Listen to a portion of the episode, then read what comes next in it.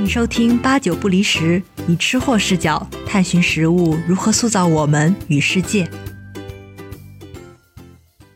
大家好，欢迎收听本期的八九不离十节目。今天的主题是深加工食品，我是主播玉华。大家好，我是主播陆月。今天我们很荣幸的邀请到了在美国生活的注册营养师千惠，欢迎加入我们的节目。请千惠先做个自我介绍吧。Hello，大家好，呃，我叫张千惠，然后我现在是美国的注册营养师，我同时也在纽约这边读博士，主要研究的是行为营养学，还有肠胃消化疾病相关的营养管理。很高兴今天能来和大家分享一些我学习的知识。那今天其实刚刚玉华也说了，我们想聊深加工，但是这个词好像有点远，不如从之前非常火的料理包这个新闻的角度来先来聊一聊。然后我怎么知道料理包的？因为我就现在我们三个都不在国内生活，然后我的朋友推荐给我视频的名字说的是僵尸外卖，只成本只要三块，三十秒就出锅，揭露黑心料理包的产业。所以就发现好像现在的网友很热门的在讨论这个事件。那。其实料理包这个大家非常愤怒的点，一个是在于它成本，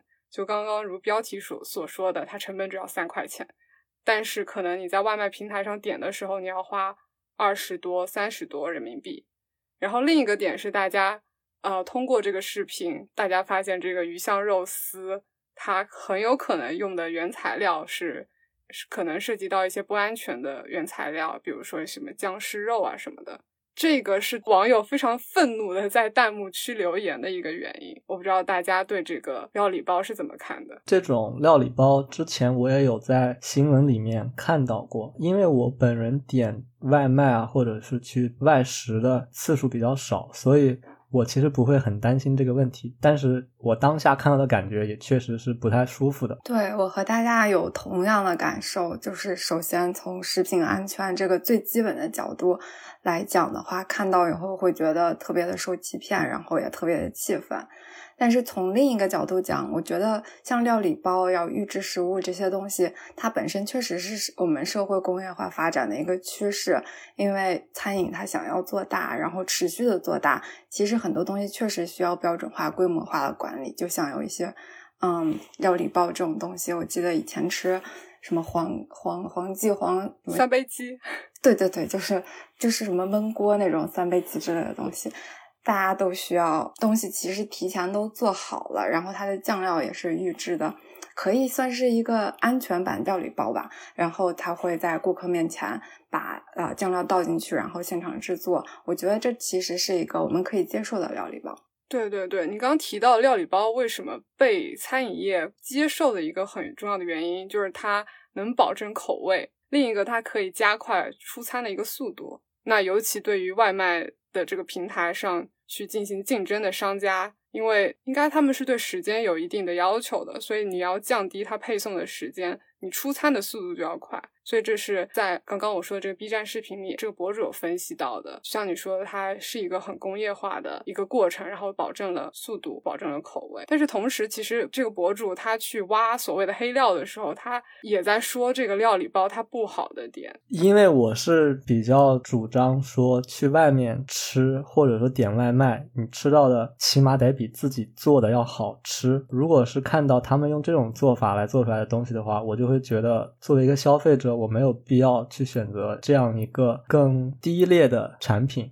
我完全可以自己做，或者我就是去点那些我相信我看得到的。因为像我们在加拿大的话，呃，很多饭店，包括其实像很多现在的这种连锁快餐店，他们都是会把材料完整的展示在你面前。你去点菜的时候是可以看到每一个材料的添加的过程的。其实像汉堡，有的也是里面的那些配菜都是你可以看到它帮你加进去的。所以我对这种感受比较重视。所以我觉得玉华说的这一点特别有意思，因为我之前看到过一篇文章，然后他就在讲像玉华刚才说的那种透明厨房，我们可以看到厨师在工作的厨房。很多呃，如果它是连锁店的话，很多其实它的食材也是一个中央厨房做好的，然后打包像料理包或者预制包一样，然后运送到他们的分店。然后大家其实，在透明厨房里面做的只是配装这些东西，比如说啊，把一把萝卜、一把黄瓜，然后一把肉放在什么地方，然后再把预制好的料浇在上面搅一搅，然后做成一个标准化的菜。我觉得很有意思的就是，我们有时候什么是料理包，然后对它的这个加工接受到什么程度，非常有意思。对，感觉每个人接受程度确实不一样。刚刚玉华说到的感觉是呈现出了一个食材新鲜度，然后对比料理包，它可能。冷冻运输，它可以保持十二个月。这种很长货架期的商品，大家好像内心也有一点点反感。很多的一些新闻上，它的标题都是说你点的外卖可能一年前就做好了。对，就会觉得啊，它会不会已经变质啊？或者是里面是不是加了防腐剂才能它让它活到这么久？听着心里就会特别的膈应。但是它也有可能就是冷冻了一年，也许质量不会变，但是很难说。那个视频里面最后还有教大家怎么去辨别啊，是不是你点的东西是料理包制作的？它当中有一个提到一个点，就是说你得看叶菜，因为他说叶菜复热之后就是口感会变得非常难以下咽，同时它的颜色会很难看。他就教他的粉丝，就是说如果你怎么鉴别，你就看叶菜。如果这家有提供非常吃起来非常不错的野菜，那很有可能你点的这份外卖是厨师给你烧出来的，而不是料理包给你加热出来的。我觉得这个还还挺有意思的。嗯，我觉得这是一个好办法。叶子真的是非常的脆弱。对，刚刚聊的时候有提到一个词是料理包，另一个词是预制食品。这两个东西，就前面我跟千惠聊天的时候，我们也发现说，哎，这个到底是什么样的逻辑关系？所以料理包是预制食品吗？我是稍微做一些功课，然后我发现其实料理包就是预制食品的一种。预制食品的话，除了料理包这个系列的，还有可以那种开袋即食或者加热食用，甚至就是还有一些是生料加热，比如说一些净菜或者生鲜半成品，比如说鱼头火锅。他给你把鱼头给你放那儿了，然后给你金针菇也放那儿，但是你得自己烧油，然后自己把这些东西就组装起来。然后最后一块预制菜里面就还包括了我们或者说目前大家一直去讨论的这个料理包，它是可能已经调味结束了。那你要做的这个东西，因为可能中国人更喜欢的是吃热的东西，所以你要做的是把它加热到一定的温度，或者用微波炉。然后或者用那个水煮的方式，为什么我们把料理包和深加工连在一起？就感觉这两个好像有一个地方是共通的。嗯，对，我觉得其实很重要的一点就是刚才我们也聊到了它的这个有效期的问题。如果我们讲到料理包，通常可以存放比较久，那它存放比较久，就意味着它里面一定是用加工工艺或者添加了一些食品添加剂。那这一点其实就可以引发我们更多关于深加工食品的一讨论。像刚才说的，我们聊的料理包、预制包这些东西，就是把食品经过各种啊类型的加工。那我们生活中常见的食物，其实多多少少都被加工过。那么深加工，或者有的人会讲过度加工，是呃这几年以来营养学领域比较火的一个概念。这个概念一开始是啊，来自于巴巴西的一个教授，他叫 Montero，是一个非常帅气啊、特别聪聪明的大叔。他认为，就是当今世界的营养和公共健康的问题呢，应该不仅仅只关注食物和营养素本身了，因为现在在我们现在这个社会，呃，很多时候我们在吃到食物之前，很多食物其实已经经过了层层的加工处理。比如说一包薯片，我们在吃到这包薯片之前，那原始的土豆，它这个原始的食物已经经过了，比如说脱水、添加调味剂、上色、加稳定剂这些处理。那么整个这些加工过程本身已经成为了它这个食物的重要的一部分。所以，除了食物和营养素本身，就食物的整个加工加工过程也是我们需要关注的一个重要的部分。根据这一些。想法，Montero 他这个教授他就提出了一种新的食物分类的方式，叫做 Nova 食物分类法，就是 N O V A 食物分类法。它主要是按照食物的加工程度来对不同的食物进行分类。它分了四种，包括原始的食物、配料类的食物、加工食物和我们想要今天着重讨论的深加工食物，或者说过度加工的食物。那么这种深加工食物或者过度加工的食物。它在英文里叫做 ultra processed food。就我前两天还和一个啊美国的朋友讨论到 ultra processed food 这个概念，ultra 它在英文里面是超级的意思，听上去好像。啊，只是一个比较中性的词，但是放在加工食物的这个啊名称里面以后，美国人他们认为是一个比较消极的概念，所以说他们认为深加工食物或者过度加工食物其实是一种不健康的食物。那么这个食物在 Montero 教授他的理论中的话，它主要是指使用一些工业配方，比如说添加剂来改变食物口味和口感的一些食物。举个例子，就像含有色素的加工火腿肠，它会让火腿肠变得更好看；或者说含有增稠剂的风味酸奶，它会让酸奶的口感更好；还有一些含有甜味剂的糖果，或者各种呃奇奇怪怪添加剂的薯片，它本身会让食物变得更好吃。但是这些添加剂它本身就不是一个真正的食物，它只是用来改变口感的。就是这些含有改变口感的添加剂的食物，是蒙特尔教授认为属于深加工或者过度加工的这一类食物。不知道你们之前有没有听过类似的概念？对它有什么看法？怎么说？因为我本科就学食品，所以我就突然间觉得，哎，仿佛我们大四的时候，我身边所有大家食品专业的同学，我们都在研发深加工产品。就是我感觉我们。这个食品的领域里，大家觉得风头正正的，比如说我们之前第一期有提到的那个植物肉，那它其实我们第一期也提到，它如果归类的话，也是可以归到深加工食品里面的。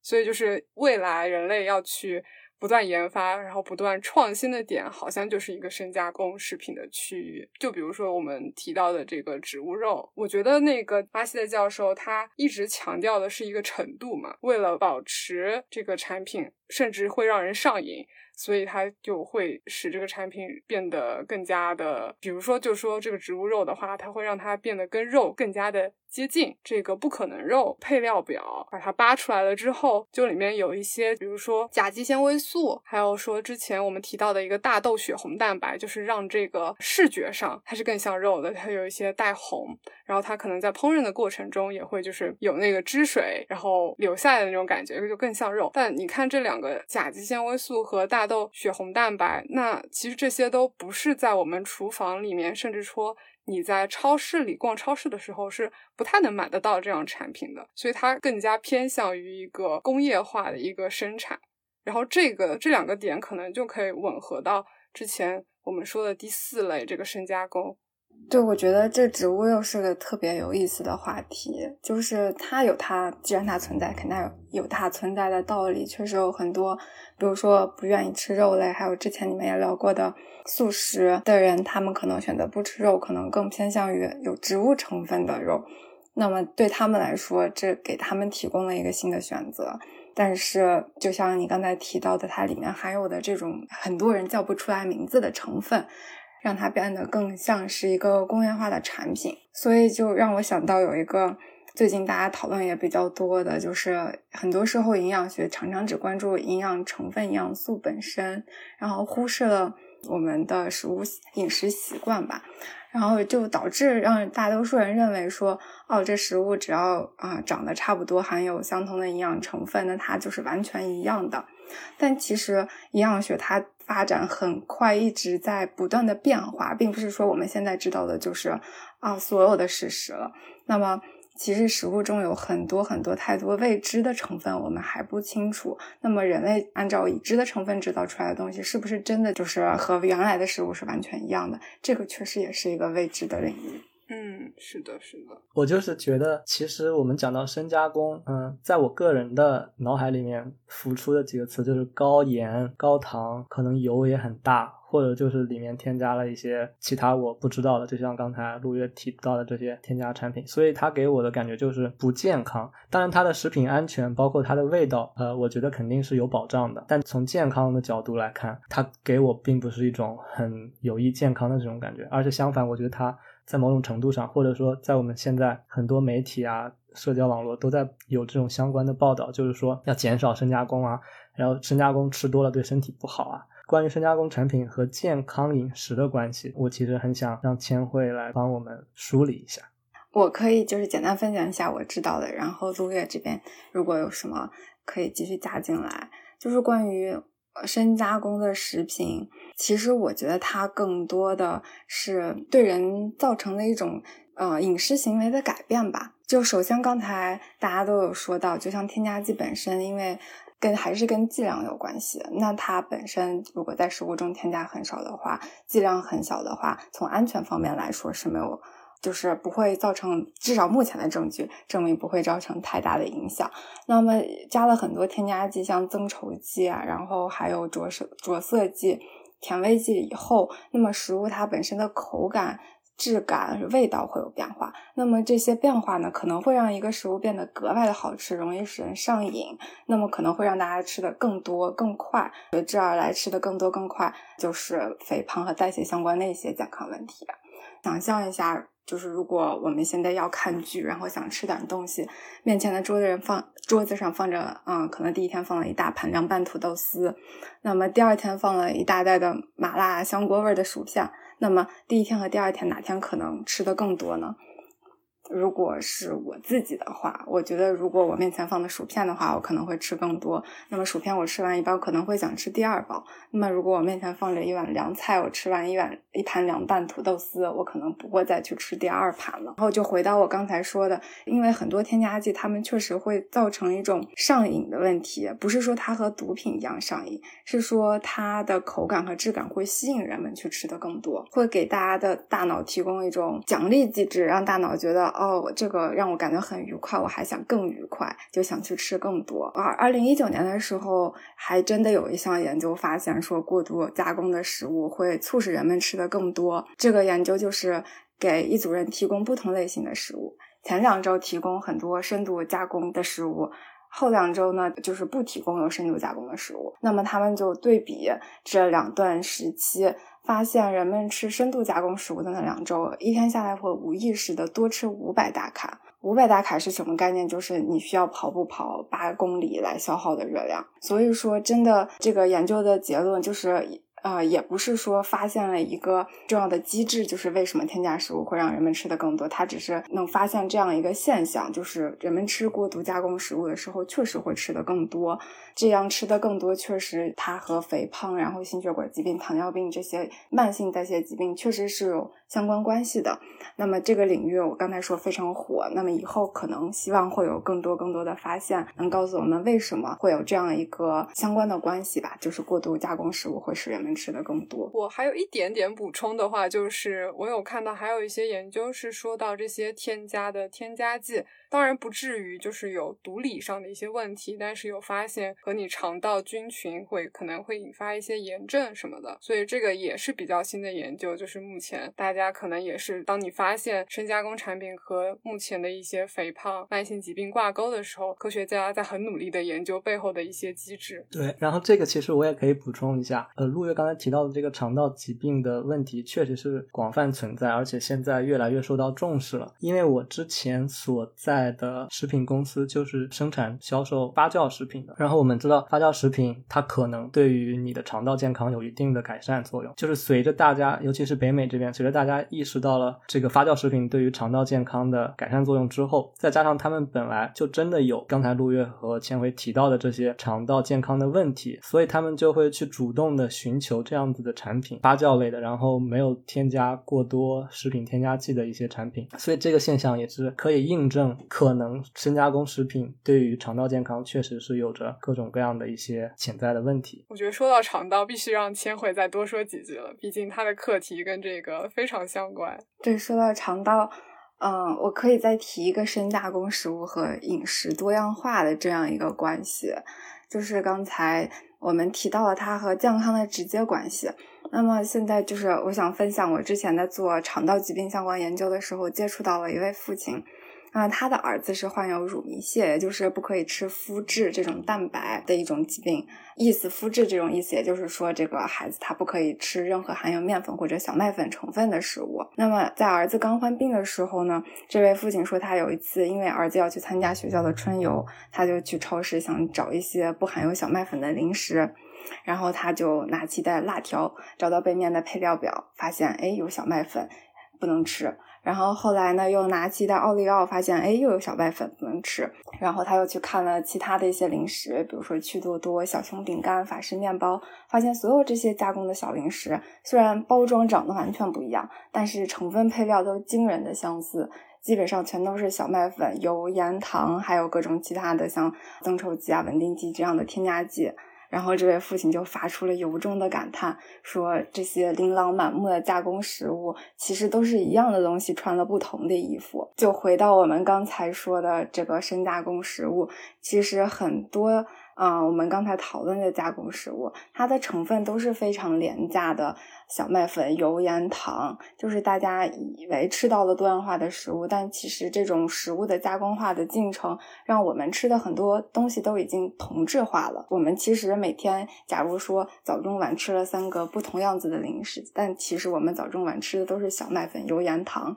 我觉得这是一个特别有趣的现象。哎，我觉得我正想回扣一下我们前面说料理包之前那个博主，最后也是说到，没想到我们最后年轻人连好好吃饭都做不到，而且他发现就是城市里都是那么十几家的连锁的饭馆，而且味道超级标准，然后规格也非常的统一。就其实本质上，如果你想象一下料理包最后把我们的饮食的模式全部改变了，我们可能三餐吃到的料理包可能。名字包装不一样，但可能成分就是像千惠说的小麦粉、油盐糖，而且是高油、高盐、高糖，还还挺挺恐怖的。对，这让我觉得就是像好吃这个概念、这个感受吧。从人类进化的角度来说，其实可能最开始一种能量的信号，告诉我们哦，这个东西它好吃，它可以吃，它可以给我们提供能量，帮助我们存活下去。那到现在，好像好吃这个概念就有一点变质了。就是大家研究出来什么东西是好吃的，比如说高油、高盐、高糖，那么大家就会利用好吃这个感受，让它变成一种工具，然后来提供食品的销量，或者说把它当成一个工具来标准化的生产一些东西。所以，其实我们这时候是很需要政府，尤其国家层面去出面，然后把深加工这个议题带入到公共视野当中，把它作为一个公共健康的一个话题的。我觉得我们课程里一直有提到，尤其我们教授对比美国的。膳食指南，他就很羡慕巴西的膳食指南，因为他发现巴西的膳食指南是直接非常明确的说了，告诉大家要避免吃，避免吃的意思就是你不吃嘛，告诉所有的民众说你不吃深加工产品，这是他们国家给到的一个膳食指南。我觉得这个还是很大胆的一个举措的感觉，对立面就直接直接对着这些食品的大厂，毕竟他们就是生产这些薯片呐、奥利奥啊这样的产品。确实是我感觉，就他们也不一定说一定要跟食。食品公司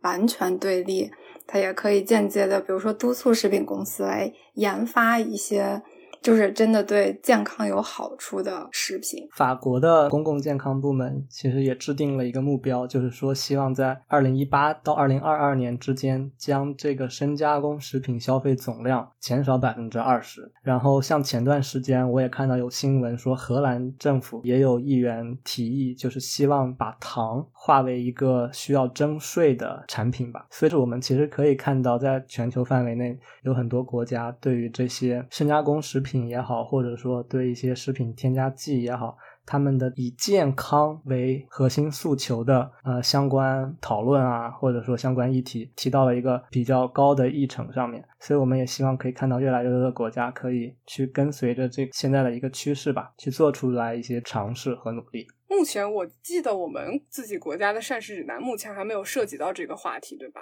好像没有，我就我所知没有提到过加工食品，可能更多的嗯还是跟做饭呀、用多少油、多少盐这种相关。嗯，但是我觉得从料理包这个事件能看出来，我们的整个生活的环境，尤其饮食的整个食物环境是在发生很大的变化的。嗯，所以我也期待看看下一次的膳食指南有没有提到这样的一些相关的膳食的指导意见。嗯，我觉得像玉华刚才说的，他那个发酵食物，就是如果消费者有这样的需求，说我们想吃更多的全食，少吃一些深加工食物，那么政府会看到，它可能会出出台相应的指南的企业也会看到，然后生产相应的食物。还是有希望改善，得到一个更好的食物环境的。对，因为其实我们在你聊天的一个大纲的时候，也是我们身边有一些可能食品背景更强的朋友，他们就会提出很很大的疑惑，就是你们不能说加工的东西不好，所以是不是我们这边要更多的澄清一下？呃，我们讨论的是一个程度到深加工的一个程度，那我们全程并没有在说加工它这个过程它是不好的。对对，就刚刚我们讨论的主要还是深加工食品，然后我们大家也都知道，其实加工有深浅程度之分嘛。从更广义的这个食品加工范畴来看的话，我们肯定还是要去肯定食品加工的积极意义的。而且自古以来，全世界各个地方的人们就都在想方设法去尝试对食物进行加工，比如像泡菜呀、火腿呀、腊肉啊、奶酪这类食品。食品加工的目的一直以来也都是希望在增添风味的同时，通过抑制微生物的生长来延长食物在最佳状态下的存放期。这里的最佳状态主要就是指食物的口感呀、味道还有色泽。抑制微生物的生长，也就是我们通常所说的防腐或者防霉变，就需要控制食物的含氧量。酸碱值还有水分活度这三个因素，这种控制现在主要就是通过各种加工工艺和食品添加剂来达成的嘛。其实，在不牺牲食品口味的前提下，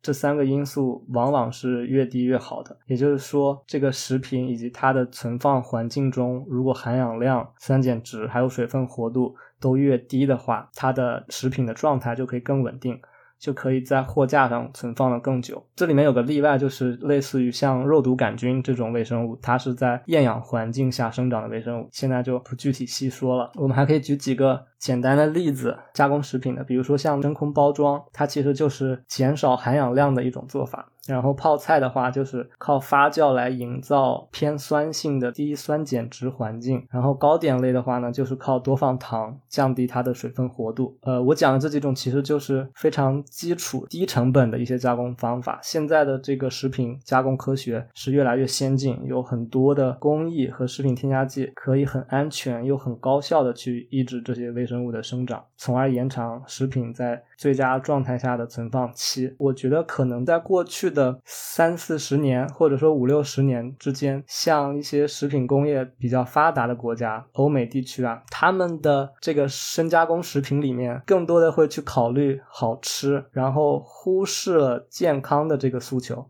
所以他们会花很多的钱去研发怎么样把这个食物。做的更符合人类的愉悦点，他们叫 bliss point，就是找到了一个盐糖汁的完美配比，所以他们就把更多的注意力放在这个上面，而去忽视了食品的对人对社会的一个健康问题。而这个健康问题，我想也是会在最近，我们也可以看到大家越来越重视这一点了嘛。在未来，我们也希望这些政府啊，然后食品行业的人，他们会去更多的重视健康这个问题。所以我们希望在未来，可能更好的去结合这些食品加工工艺、食品添加剂的运用和这个健康饮食来配合，和营养学家配合，一起去生产出。更多更健康的加工食品吧。然后，其实刚才我们讲到了那个糕点类放很多糖，我就想到，尤其是在北美这边，他们的那个糕点会放非常非常多的糖，还有甜品啊什么的。我们中国人对这些甜品糕点的最大的赞扬就是，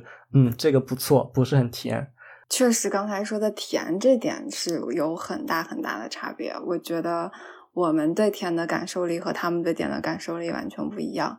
就是很多美国人他们喜欢吃的甜点，我就想起来前几周我去我朋友的婚礼做伴娘，然后呃我们就是订了一些甜点，是美国人订的。订完以后，大家整个啊宴会的现场，大家都对这个甜点赞不绝口，说特别好吃。我因为忙的没有时间吃饭，所以一直没有去吃那个甜点，还给自己偷偷留了一盒。但后来我有时间吃了以后，尝了一口，就觉得难以下咽，简直是太甜了。然后我就觉得，确实甜这一点，我们对在口味上的区别完全不一样。我想分享的倒可能不涉及到国家之间，我觉得还更多的就是个体上还真的有一些差别。就可能是，嗯，我们家是福建的，所以说我们在调味上重鲜。倒不会去很重糖啊，重这个色泽。就是我觉得我的口味就可能在，尤其在舍友大家一起吃饭或朋友一起吃饭的时候，我就会能明显感觉到我可能是口味比较淡的那一个。但是可能其他的，尤其你有四川的、重庆的朋友的时候，他们的口味就好像会更明显的，可能酸辣口的啊或者之类的。因为我是一个狂热的薯片爱好者，所以嗯，我不知道你们有没有尝过美北美这边有一个叫 salt and vinegar 味儿的薯片，就是盐和醋。你们有？我好喜欢这个，嗯，我非常喜欢盐和醋，尤其是因为我喜欢醋嘛，所以任何酸的东西我都非常的喜欢。哦，对，因为这个 salt and vinegar，我第一次尝的时候就感觉它很冲，然后我身边有很多人就是看到这个就害怕的那种，所以 可能这个真的是每一个人的口味都不一样吧。然后根据这个 salt and vinegar 味儿的薯片，我还想到就是他们这里的辣酱，我不知道你们有没有尝试过。嗯，他们的比较火的几个牌子，像那个 Frank's Hot Sauce，他们是用醋做基底的，就是 vinegar based 辣酱，所以吃上去也是非常的酸。那这个酸，我想吃叫什么？叫 Frank's Frank's Hot Sauce，它是做那种 barbecue，就是烤肉。就很你你会看到很多美国的那种做烤肉的店里面都会有这个辣酱，就是酸酸辣辣的。对，还有他们的那个 Buffalo Chicken Wings 水牛城鸡翅也有这个味儿啊，就是反正很酸就对了，而且我也觉得很冲。然后这个酸我们刚才也提到嘛，它是可以。酸碱值越低，也是可以延长它的存放期的。所以就是每个国家，你像中国的话，可能就是放盐很多，像腌菜，然后就放很多盐，就就他们的调味跟他们的加工也是有这种很微妙的关系的。嗯，刚才说到口味这点，我就想起来之前看的，但是我从来没有求证过的一个点，就是呃，我们舌头上的味蕾它不是会更新、会代谢嘛？就是如果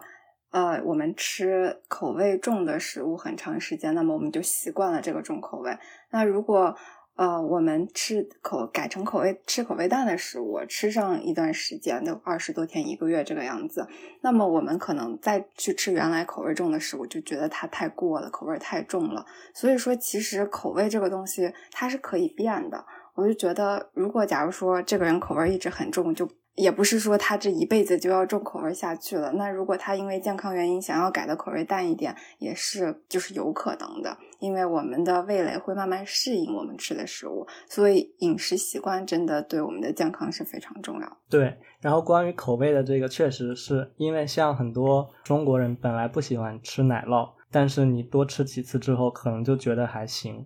或者像很多外国人，他不喜欢吃臭豆腐，但是多吃几次也习惯了。英语里面有一个说法叫 acquired taste，就是说你慢慢去养成的这么一个口味的偏好。对这一点确实是蛮有意思的。这个可能尤其小朋友的饮食上的一些引导，确实有一直提到，希望父母给的时候是慢慢来，就慢慢慢慢让他们接受。就可能小朋友一开始都是喜欢吃糖果的，但是你要相信你的孩子是慢慢也可以接受西兰花的。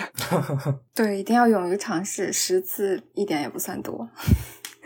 就是他说到薯片，我就想起来之前《纽约时报》之前有过一篇文章，他就在讲薯片公司像乐事他们如何发明那些让人欲罢不能的食物。就他们每年可能会投入上百万的资金去研发薯片的脆度、甜度、咸度。刚才我们谈到了很多像糖啊、盐啊、油啊这些跟口味相关的，我觉得质感其实也是一个很重要的部分。比如说，他们就可以研究出来。牙齿咬碎薯片所需要的那个力度，用多少力是让人最欲罢不能的？就比如说，每六平方厘米你要达到一点几千克的时候，这个时候人们觉得薯片是最好吃的。就他们的研究会研究到这么细，就说明食品公司他们在诱惑人们去吃更多的。这一项事业上走得非常非常远。刚刚千惠说的这一下，让我拉到了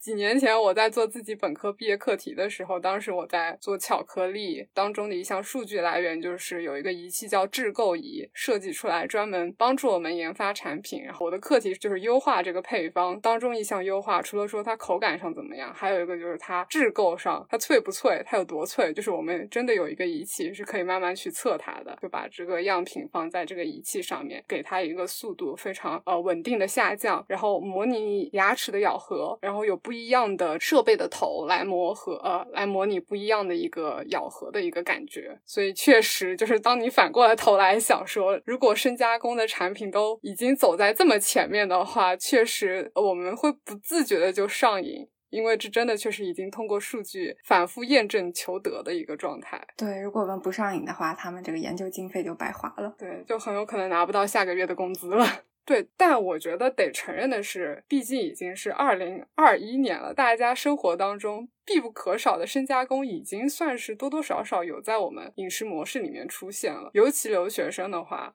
自热小火锅、牛油火锅底料，就是我觉得这些东西，我们不可能就是说啊，我们从来不吃深加工产品。嗯，同意。现在生活节奏这么快，就很难免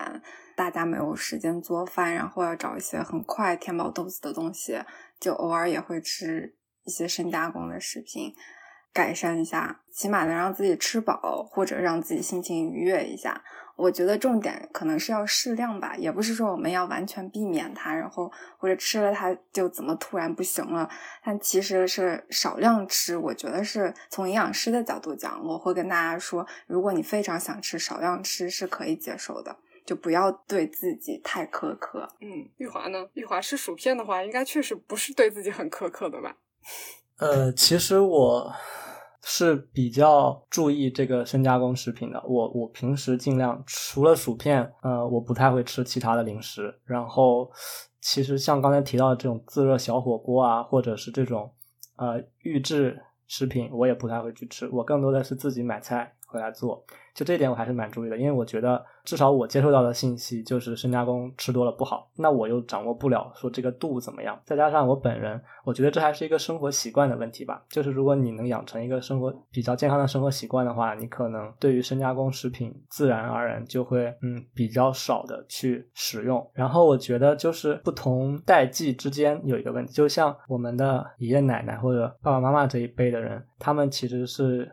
嗯，不太会吃，或者说很很少吧，很少吃这种深加工食品的。但是我们这一代的人，因为各种各样的工作原因啊，或者说是对于食物的这个观念有区别。所以我们会更多的去接受这个深加工食品。那我个人比较关心的点就是在于，我们之前也提到了，深加工食品吃太多，确实是会对身体健康造成一定的潜在影响嘛。那我们也能看到数据，各种慢性代谢疾病、肥胖啊、心血管疾病是一直有有一个上升的趋势的。所以我觉得我们是需要在现在的这个时刻去探讨怎么样。在兼顾深加工食品的一些客观存在的必要性，但是又和这个公共健康之间的这个平衡怎么样去把握？我们知道，其实这些深加工食品在某一种程度上，在现在是很必要存在的，因为我们不管是从它的价格啊，或者它的便利性来讲，都是非常有优势的。我记得应该是美国研发出来一个速冻的技术，速冻就是保证了很多东西重新加热，或者说你从冷冻柜拿出来的时候，它味道还能保持很好。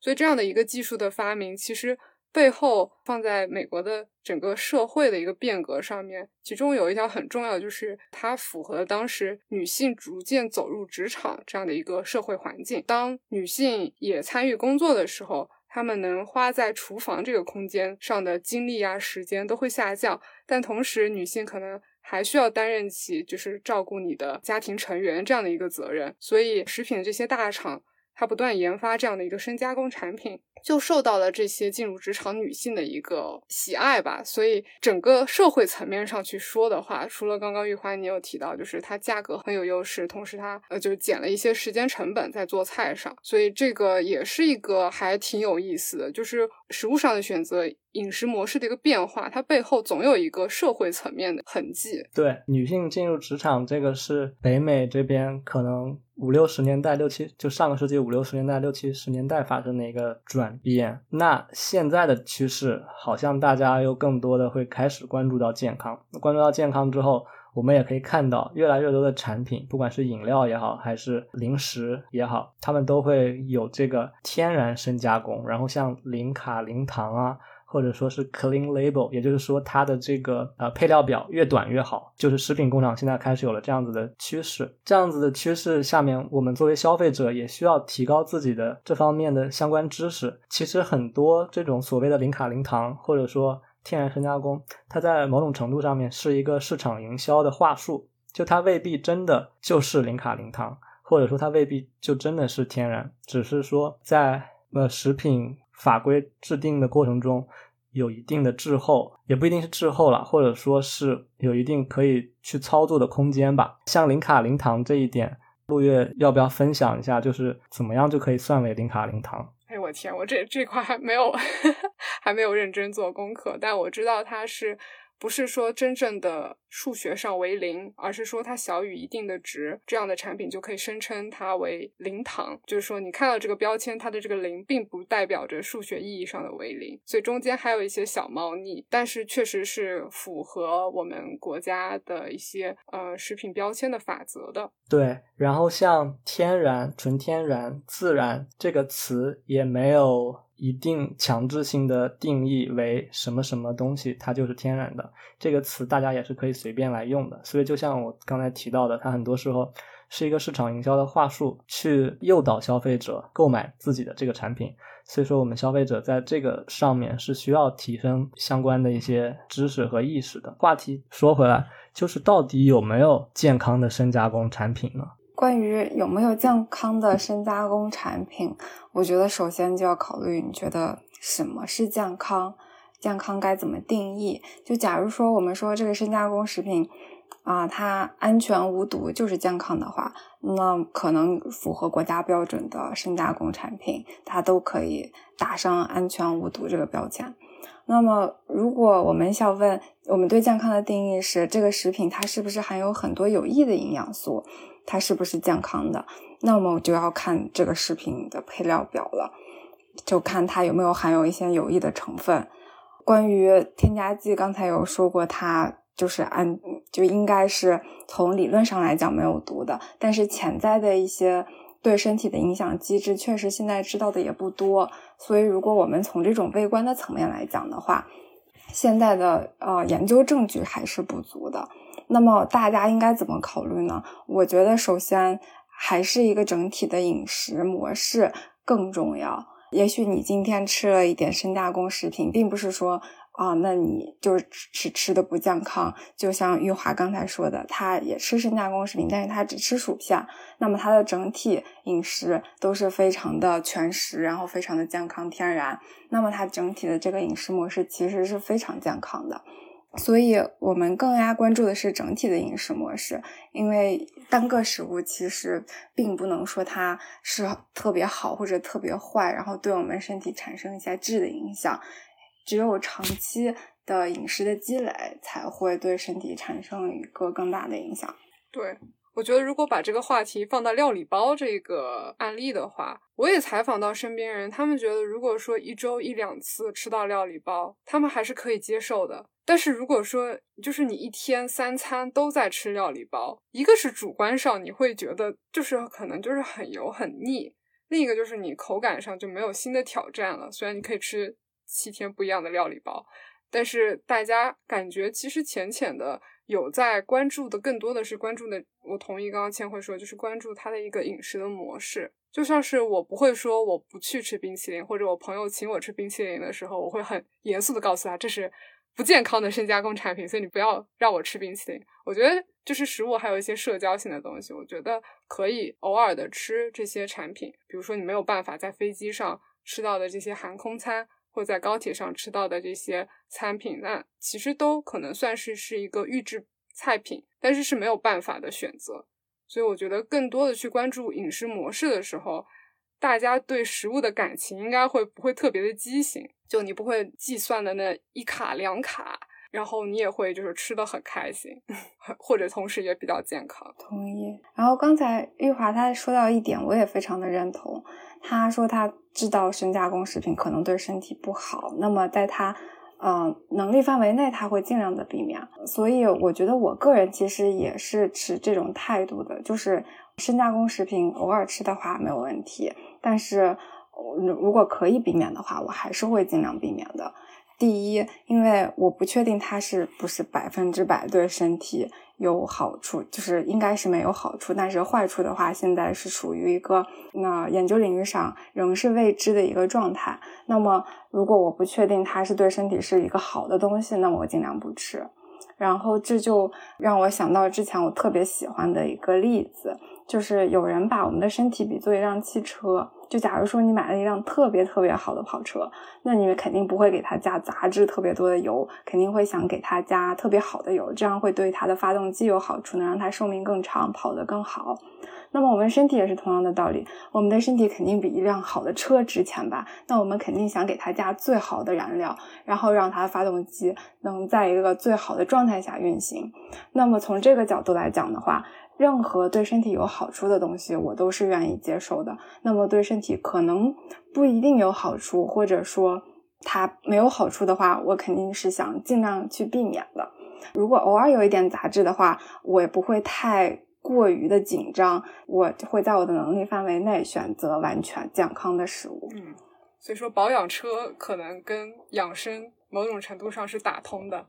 对。我觉得就是我们三个人都是，呃，对于食物或者说健康饮食的知识算是比较充足的，或者说接触学习到的比较多的，所以我们支持非常高度一致的这个观点的。但是其实也有很多人是这个深加工食品。也不能说他们是忠实粉丝吧，但至少他们不会说像我们这样有着一种希望去避免的心态。就很多人觉得我吃深加工食品，我想吃就吃，然后那东西也不贵，反正我我就家里都会买很多，去每次去超市就买一大堆零食。我觉得这样的人群也大有人在。嗯，我们怎么样去看这个问题？深加工食品说到底还是一个。个人选择，或者说是一个生活方式的问题。那这样子的问题，是不是需要政府或者说行业去进行一些适度的引导？其实这里面我就想到了，虽然我们不能把深加工食品和烟草啊或者酒精做类比，但我想到，其实这种东西说白了也都是个人选择。如果大家都想吃这些可能不健康的东西，吃很多的话，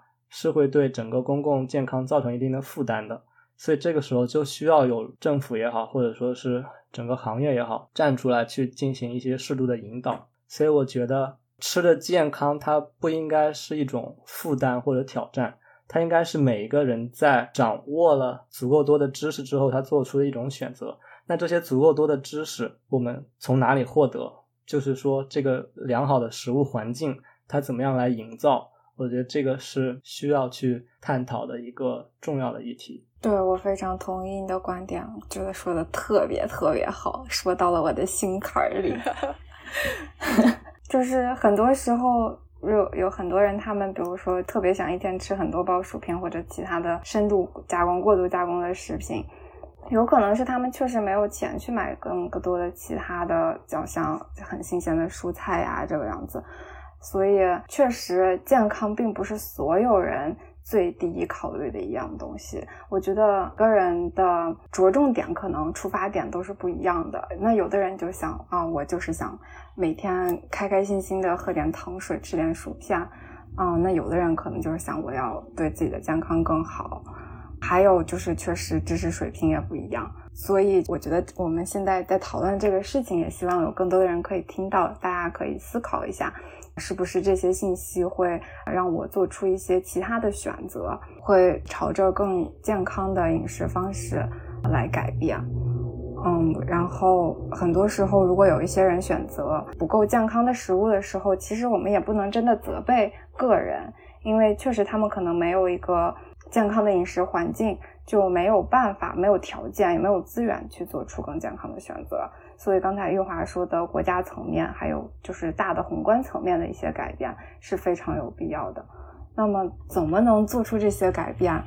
我觉得就是需要大家更多的发声，就是有这样知识的人，大家可以更多的让更多人知道啊，深加工食品有可能对身体是就是不是那么好的，可能对一些肥胖啊、然后慢性病啊都会有影响。那么更多的人如果知道，就会有更多人想要改变。那么更多的人想要改变。政府可能就会看到说啊，那我们可能会帮助大家进行这样的改变。对，所以说从 B 站这个博主发这个视频开始，到我们现在去做的更多的讨论，我们核心想要做的都是帮助大家去了解这样的知识，然后从而帮助大家去迈向更好的生活方式。因为这个事情，我觉得确实没有办法一个方向努力就最后办成所有的事情，就必须有各个层面的力量，才能最后帮助营造一个很好的健康的环境。就是我们需要所有人去营造一个更良好的食物教育环境，然后希望能够从小就对有条件的个体进行这种食物教育，就是希望在教育里面不要让食物。是一个缺位的状态。另外，我们也想再提一下的，就是说，在经济条件允许的情况下，我们希望健康是大家第一位的考虑要素。然后，我们也支持健康的食物去作为一个基本的人权。虽然在很多经济条件不允许或者欠发达的国家没有办法满足这个要求。很多时候还只能依赖不健康的深加工食品，但我们希望在未来这样子的一个现象可以得到改善。其实说到最后，我也想请千惠作为营养师，给到大家一些日常生活当中如何我们能够减少呃深加工产品的摄入吧。那我就给大家两个简单的建议。首先，大家在选择包装食品的时候，可以看一下食品包装背面的配料表。如果配料表里有很多大家读不出来名字的化学成分的话，那它很有可能是属于深加工食品，大家可以尽量避免。那如果成分很简单的话，大家可以选择。举个例子，就比如说大家在选择花生酱的过程中，如果看配料表的时候，上面写着是花生。那只有花生这一个简单的配料，那说明它并没有添加一些特别的添加剂，是一个优先的选择。那如果配料表里面有很多像一些增稠剂啊，还有大家不认识的一些防腐剂，那可以就不选择这种花生酱。刚才说过包装食品，其实我们最推荐的还是希望大家能吃全食，也就是加工程度最少的。并没有经历过一些不必要的处理的食物，像天然的水果、蔬菜、坚果，这些都是对我们健康有好处的优先选择。所以，希望大家能把这些食物当成饮就整个饮食模式中最主要的一部分。那其实，如果说你都无法判断它是不是深加工，比如说你的外卖的话，那其实我们建议大家更多在家烧饭。如果你的时间、你的精力是允许的话，那也是非常推荐大家减少在外就餐，那更多的是自己进行一些料理。好的，非常感谢今天陆月和我们嘉宾千惠的分享。我们这一期讲了很多关于深加工啊、料理包，包括如何去选择一个健康的生活饮食。模式的话题，希望可以引发一些大家的思考，也可以给大家在平时选择食物的过程中提供一些指导。那我们今天的节目就到这里了，谢谢大家。